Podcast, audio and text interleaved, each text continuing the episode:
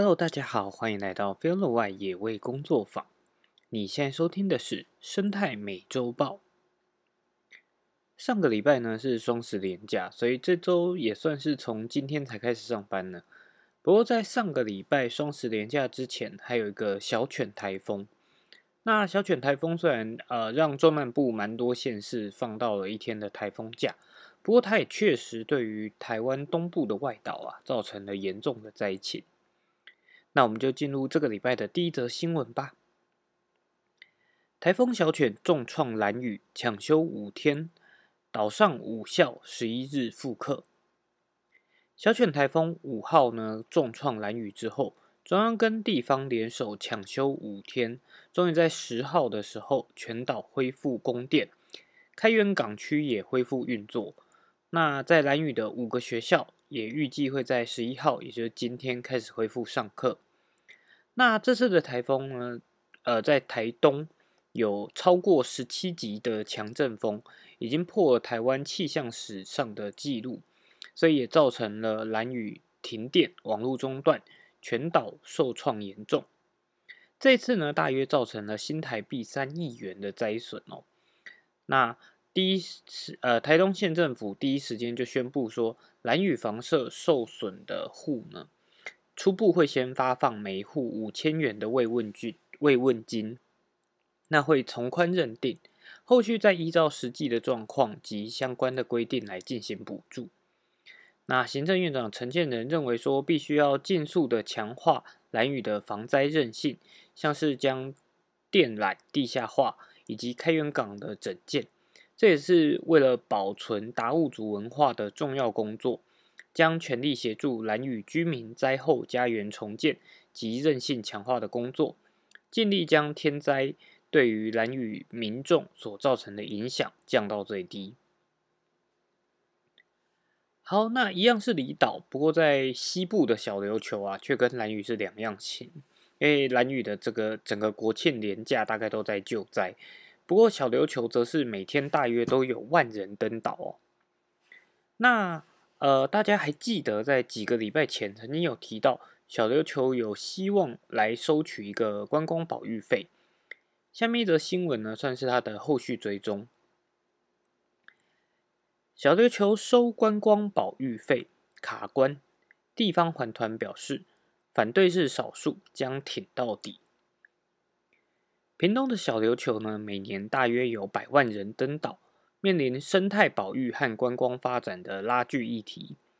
县政府规划在三个草间带收取每人六十元的观光保育费，来遏止这个乱象。但因为地方意见分歧，所以目前是卡关状状态。在地的环团指出，国庆四天连假呢，每天约有万人登岛，那让这些乱象重现，其实并不意外。为了环境永续跟观光的长远发展，相信多数人都会支持着收观光保育费，反对或要求降低的呢是少数。根据中山大学的调查，小琉球自然人文生态景观区的五个潮间带，因为过量的游客踩踏，海洋生物明显衰退。县政府在去年三月公告，山福、渔城尾和杜仔坪三个地方。同时段呢，进入由五百人降到三百人之后，又在六月开会抛出了着收观光保育费的议题，获得多数的支持。那规划在明年四月，会在三个草间带收取每人最低六十元的观光保育费。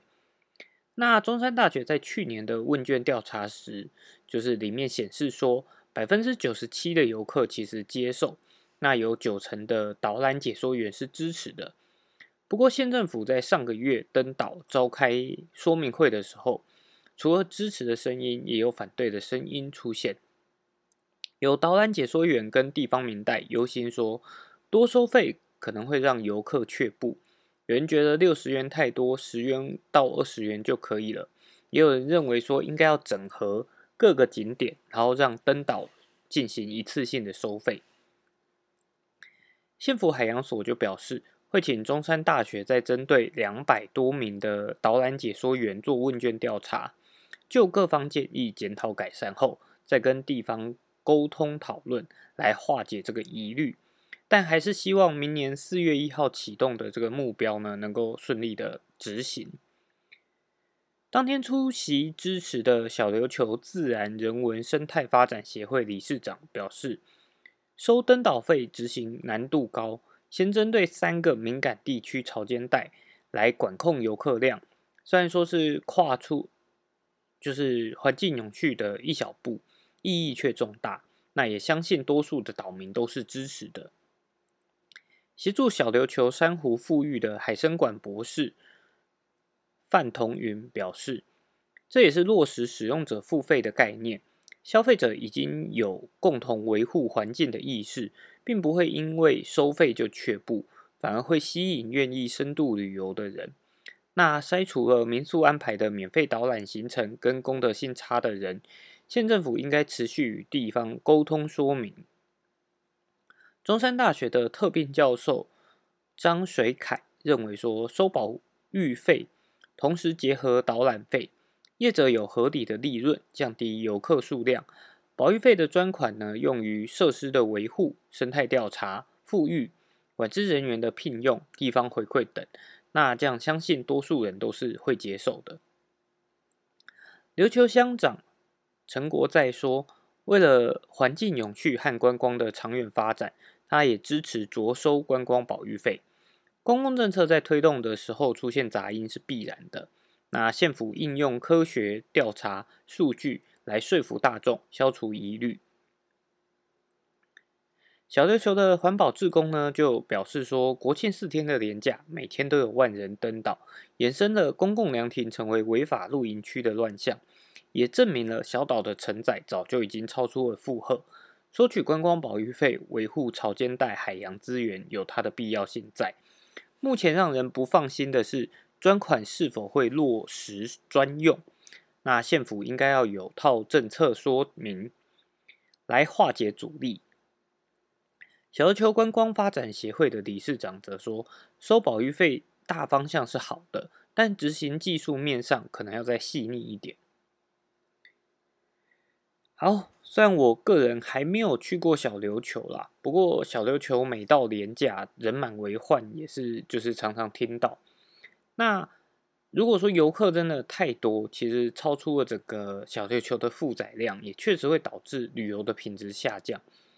那我想收费固然会让部分的人他却步，不过如果是以一个杀鸡取卵的方式来经营。我想，不论对于环境或者是地方，都会是一大伤害吧。好，下面一则新闻呢，是上个礼拜讲了很多跟动物福利啊、弃养有关的新闻。那这个礼拜也有一则，被控丢包四组和二十八只犬猫，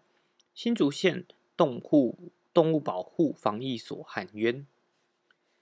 新竹县一名马姓女子，九月中因为无法付房租而被房东赶出，一个人带着二十八只猫犬流浪街头。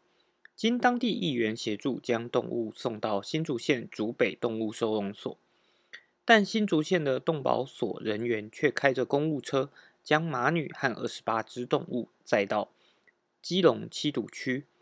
马女将动物也放到暖暖山区，经过志工通报。基隆市的动物保护防疫所才找到弃养动物的马女，依违反动物保护法开罚二十四万八千元，并将全案移送到新竹县政府政风处调查追究公务人员违法疏失。新竹县动物保护防疫所表示，根据农业部的收容规定，犬猫进入收容所安置三天后必须公告，等于强制收容。马女呢，作为饲主拒绝被收容，且表明在基隆有朋友愿意暂时收容。基于公部门的收容资源有限，有民中民间可以运作，优先会交由民间，又兼具就是兼顾到饲主的意愿，所以他们才考就是考虑马女经济困难的情况下，就好心的把马女跟她的就是二十八只。犬猫送到基隆，就是指定的场所，那交由马女处理之后呢，就离开了。那因为他是拒绝被收容，所以就要赶在就是三天的公告期，九月二十三号就积极离开。他们选择尊重马女的意愿，除了是因为马女声称找到了民间的收容所，还有另外一个原因，就是因为考量马女的处境不容易。因为依照相关的规定，犬猫没有结扎，每只饲主要罚五万元；没有办宠物登记，每只要罚三千元。而没有施打狂犬病疫苗，每只要再罚饲主三万元。而马女的犬猫都没有，因此换算下来，办理强制收容的同时，马女将会面临十几二十万的罚款。新竹县动保处不愿意以法法律来罚弱势，又必须要依法行政的情况下，他们才会选择愿意相信马女的说法。那所以新竹县动保所的出发点，并不是为了踢皮球或者是弃养来放生这些犬猫。好，这则新闻只能说新竹的动保所是蛮衰的啦。但如果没有，就是譬如说他们是因为呃觉得这个饲主啊经济状况有困难，所以就选择了一个相信饲主的方式来进行处理。那也就让这个饲主不需要去付款这些没有结扎、没有宠物登记以及狂犬病疫苗的罚款。可是，如果说每一个都这样处理的话，其实我想全台湾应该很难去执行所谓的结扎跟宠物登记这些业务。如果说饲养动物的成本不提高，其实像这样子不顾自己的经济能力而去饲养过多动物，导致最后动物的福利不足。这样的状况肯定会持续的在发生，所以还是希望说，大家如果有养宠物啊，记得要去结扎、饲主登记以及施打狂犬病疫苗。好，再来下面一则新闻呢，是三月的时候的狒狒之乱相关的新闻更新。六福村狒狒案被监院纠正，陶世福表示深刻检讨。在今年的三月呢，有一只六福村饲养的东非狒狒逃逸，现中了桃园市。桃园市政府展开围捕行动，最后狒狒在闯入民宅后遭围捕，然后猎人枪击死亡。那监察委员赵永清表示，桃园市政府未派指挥官，人力调度如散沙，鞠躬献花给狒狒，重创政府形象。农业部呢？是野保法的主管机关，涉嫌重大违失，监察院纠正了桃园市政府跟农业部两个单位。桃园市政府农业局发布回应，指出农业部是野生动物保育法的中央主管机关，野生动物种类繁多，案件特殊，地方野保人力向来匮余，曾多次电询相关专业单位。农业部林业及自然保育署却联系常年使用猎枪移除外来种的猎人，且未给予充分的情境说明。农业处也说，该猎人驾驶有新竹林区管理处执行公务中的公事外观车辆，抵达后也说是管区派来支援等，导致现场人员认为农业部人员到场协助，农业部掌握相关的救伤专业资源。却未适时的主责办理或给予充分协助。农业局则表示说，事件发生后深刻检讨，也进一步提出相对应的改善作为。由于案发时中央并没有定定具危险性易逃野生动物捕捉及处理流程，在此案后，农业局针对逃逸野生动物的捕捉机制。已经订定了具危险性溢出野生动物捕捉及处理流程，并实地演练。农业局说，会以保育、保护、救援动物至上，尊重生命为优先，并建立通报机制，及时减伤保定安置后，即送就是捕捉计划列入流程，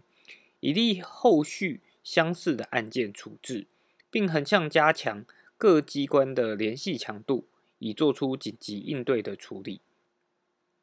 农业局也说，会规划增加桃园市的野生动物处置工作相关预算，设置野生动物专责救伤单位，并委托专业单位执行捕捉工作，增进野生动物救伤收容量能，以及维护公共安全及野生动物保育与福祉。不过，在同样的另外一篇新闻当中啊，却有另外不一样的声音出现。狒狒案遭纠正，林业署表示遗憾，自然保育业务应属于地方自治。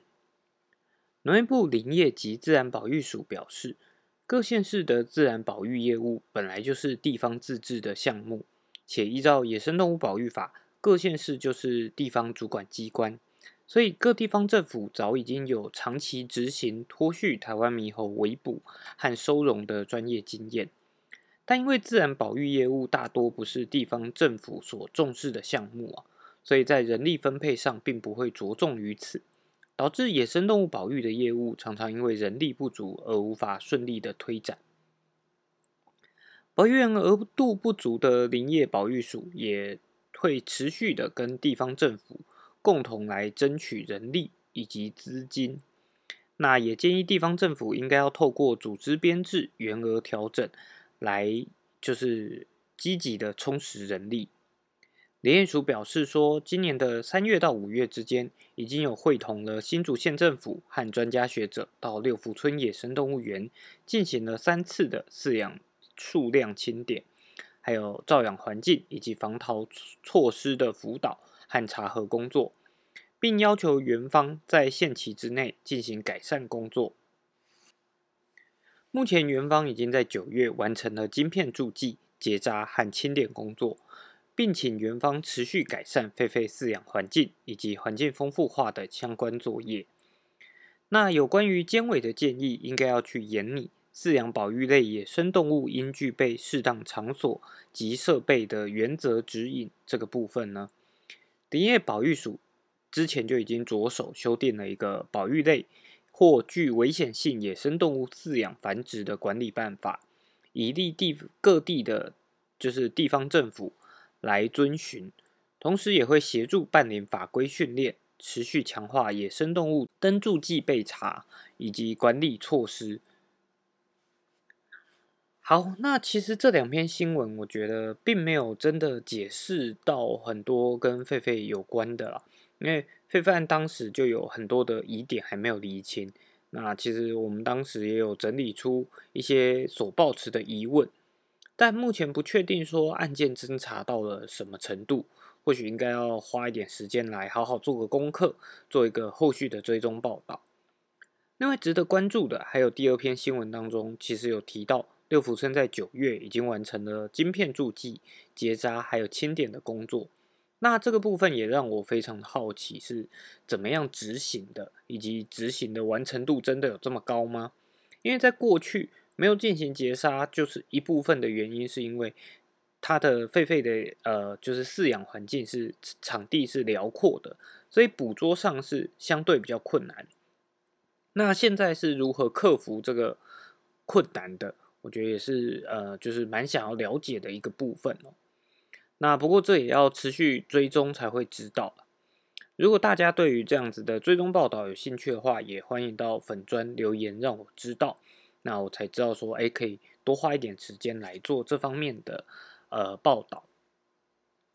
好，结果在我录完之后呢，发现窝窝其实他们也有针对这个监察院院纠正狒狒案子做了一个更完整的报道。那其实它里面提供的内容，我觉得比我看到的这两篇新闻都来得更完整。那我也把链接放在了 Podcast 的资讯栏跟粉丝专业的留言里面，有兴趣的朋友也都可以去看。好，下面一则新闻呢，其实也是非常的夸张啊！旅客夹带土拨鼠、水獭等逾三十只动物上机来台，房间署追查，最重罚百万元。泰越捷航空在四号由泰国飞台湾的班机上面，有旅客携带了新龟、土拨鼠、水獭等三十三只动物，遭航空公司发现通报。一开始是机上的旅客发现，哎，有好像老鼠在机上出没，所以以为有鼠患，就通知机组人员。后续在一个没有旅客行李吊牌的大袋子中，发现了新龟、土拨鼠还有水獭等。怀疑是走私活体动物，就立即通报航空警察、保安警察大队，然后后续移交农业部动物动植物防疫检疫署桃园分署来进行受理。那防检署的桃园分署表示说，目前确认扣案的动物有新龟二十八只、土拨鼠一只、水獭两只，以及不知名的啮齿类动物动物两只。那除了新龟不属于应实施检疫的动物之外，其他动物将送往就是呃平科大的野生动物虚拟鉴识中心确认是否为濒危的野生动植物种国际贸易公约 CITES 所规范的动物，再进行必要的处置。房间署桃园分署指出，还不了解为何能够将动物夹带上机。针对行为人调查的部分，约谈了行李座位区附近的乘客，都矢口否认。后续将会会同相关单位进行行政调查，收集相关事证，以确立确定行为人，并且会依照违反动物传染病防治条例规定，违规的市政经过确认之后，可以就行为人裁处新台币五万元到一百万元的罚款。那根据台北关统计啊，二零一九年查获历年来最多起的走私活体案件，总共有十件。而这件是疫情之后桃园机场首次在飞机上查获旅客走私活体动物的案件。好，曾经有朋友跟我讲过，说就是我真的很讨厌别人养宠物。其实真的就是我也不否认，因为。对我来讲，我觉得除了猫狗跟其他已经饲养了好几百年没有办法回归到野外生活的动物之外，我真的很讨厌就是饲养别的动物，因为他们明明有机会在野外自然的生活，但却因为人类的私心而被圈养着。对我来说，其实是很不能理解的。那尤其又因为人类想要饲养这些动物而产生的走私、盗猎，甚至贩卖更是让我就是更加不开心的点。那这些动物因为不正当的管道进到台湾，其实花的呃叫花的检疫成本，其实也是大家的纳税钱，后续的收容也是。那在金钱不足的情况下，他们就可能必须要过着并不符合动物福利的生活状况，甚至最后就是需要安乐死。但罚还的部分竟然是五万元到一百万元，所以我也稍微去查了一下，哎，这次带来的这些走私动物的市场价格，新龟一只大概在四千块左右，那土拨鼠大约是五万，水獭的话，台湾目前没有查到明定的价格，不过在日本二零一九年呢，就有小爪水獭是，就是价格大约落在三十二万台币左右。那也就是说，这一次这样子的走私案啊，金额大概是落在八十万元左右。即便他就是最后罚还用最高的、最重的来罚，也是一百万元。所以，如果他成功了，他就赚八十万；可是他如果失败了，他就是被罚一百万。只要成功一次、成功两次，被罚一次，他还是有赚。所以，这样的罚还的比例真的恰当吗？其实我觉得。是值得思考的，尤其这还是有被抓到的情况下，那会不会到最后没有被抓到？我觉得也是值得持续关注的啦。那我觉得最惨的还是这些动物，因为他们并没有办法回到原栖地。那防检局基于防疫的需求，也还要被民众责怪说啊很残忍啊。但我想，其实最残忍的还是这些市场吧。就是如果没有这些需求的话，我相信这些东西就不会需要被走私来了啦。那对我来讲，我会觉得真的蛮不开心的。整个宠物饲养的法规、流程、管理都还有好多好多的问题。但除了就是咒骂，我也不知道还能做什做什么。因为宠物的市场其实也越来越大，特殊宠物越来越多。我很希望能够说服大家说，哎，其实你喜欢某一种动物，并不一定要拥有它，并不一定要饲养它。但我也知道说，这是一个过度理想化的事情，因为并不是每一个人都愿意接受这样的事情，而大家都拥有自由意志，所以饲养宠物其实真的很难去做一个很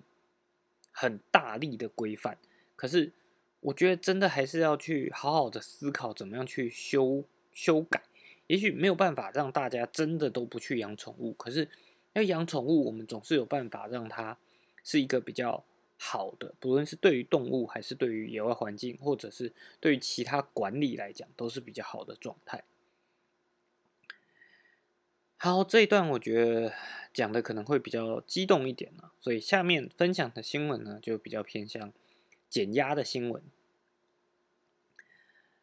报数既然可以减压。森林疗愈刺激杏仁核，创造幸福感。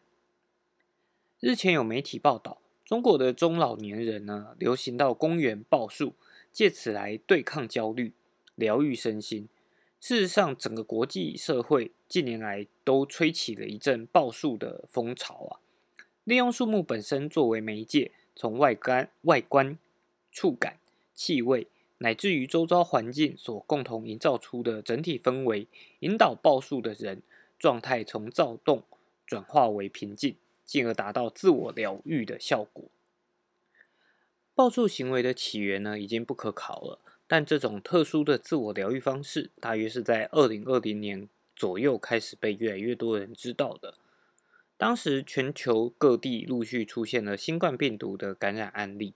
整个世界都笼罩在疫情的阴影之下，维持社交距离成为每个人不得不遵守的规定。为此，冰岛的国家森林管理处拍摄了许多森林照护员报数的心得影片，并开始向大家提倡：不能拥抱爱人，那就来报数吧。借由 Twitter、Instagram 等社群软体以及各国报章杂志的分享。报数俨然成为现代人追求的自我疗愈新潮流。德国的普朗克研究院曾经在《Scientific Report》期刊中发表了一篇报道，指出，相较于住在都市里的人，住在靠近森林自然环境中的人更容易产生幸福感，也比较不容易累积压力。虽然人类的心理健康和自然环境之间的关系究竟是什么，还没有更进一步的研究结果，但这股亲近大自然的风潮已经成为了森林疗愈体系的一部分。那森林疗愈其实是源自于日本，可以简单的定义为应用森林环境以增进个人健康的自然疗法或环境疗法。它的概念呢是透过与自然树木近距离的接触。来刺激大脑中主导情绪产生的杏仁核，并借此维持或产生对于事物的正向反应。而台湾拥有极丰富的森林资源，为了让这些资源能够妥善的被利用，林业署与台湾森林保健学会也合作推动了森林疗愈师认证培训平台。相信未来森林疗愈会更被人所接受。那智商心理师呢，则表示说，报数可以作为稳定情绪或舒缓压力的一种方式，但如果在寻求自我疗愈的过程中遇到瓶颈，仍然需要寻求专业人员的协助。因为在报数的当下，无论是带着就是快乐或悲伤的心情，我们都有可以在这段期间内有一个自己与自己对话的过程，并借由这个过程来。达到放松、探索自我的目的。或许现阶段把报数或者是森林疗愈称为一种治疗方法，还有点言之过早。但如果对于报数的功效感到好奇的话，不妨先走出户外，寻找一棵能带给自己舒适感的大树，透过拥抱大树所感受到的安心感与包容力，试着抚慰、疗愈自己疲倦的身心灵吧。好，再来是这个礼拜的最后一则新闻呢，是二零二三搞笑动物摄影奖照片入围名单，爆笑野生动物千奇百怪。搞笑动物摄影奖呢，是在二零一五年由野生动物摄影家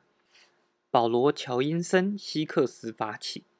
透过鼓励大家参加搞笑动物摄影奖的照片活动。一起分享最爆笑的动物照片。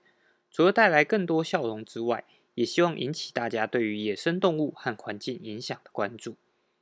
那二零二三年的野生动物摄影奖照片入围名单在最近公布了。今年呢，总共收集了超过千张的参赛照片，大会最后挑出了四十一张搞笑动物摄影奖的入围照片，有像大雪球般的白鸟、厌世的猫头鹰、用牙线的海狸、诱惑的猴子，还有像弹空气吉他的袋鼠等等，每一张都惹人发笑。那即日起到十一月，